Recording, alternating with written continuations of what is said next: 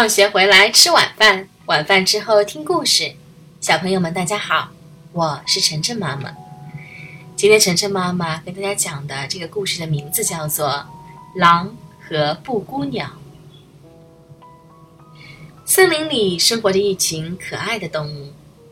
这天，一只布谷鸟站在树枝上，用它那清脆的声音唱着：“布谷布谷。”突然，大灰狼拎着包袱走过来，对树上的布谷鸟说：“再见了，我的好邻居，我要搬家了。这里无论是人还是狗，一个比一个凶恶。不知道你要搬到哪里去呢，善良的大灰狼先生？”布谷鸟问。大灰狼得意回答道：“我要去一个世外桃源。”据说那里的人们从来都没有发生过争执，而且都很有礼貌，人们就像兄弟一样相互帮助。布谷鸟，你说说，生活在那里该有多么美好啊！那样，我在梦里也会微笑的。亲爱的老邻居，以前有对不住你的地方，希望你不要放在心里。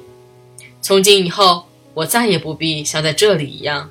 白天躲躲闪闪，晚上也要时刻警惕，连睡觉都不安稳。布谷鸟听了，笑着说：“祝你一路顺风。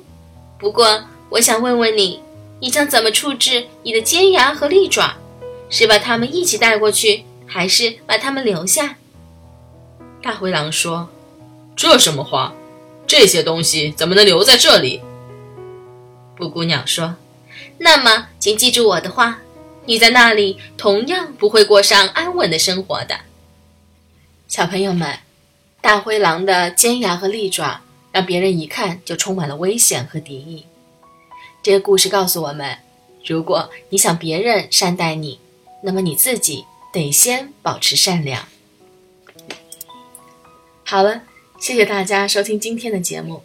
每周一到周五晚上七点。晨晨妈妈准时来给大家讲故事，请订阅晨晨妈妈在喜马拉雅的频道，或者关注晨晨妈妈的公众号“上海 Nice Story”，也就是上海人加故事的英文单词组合。今天的节目就到这里了，再见。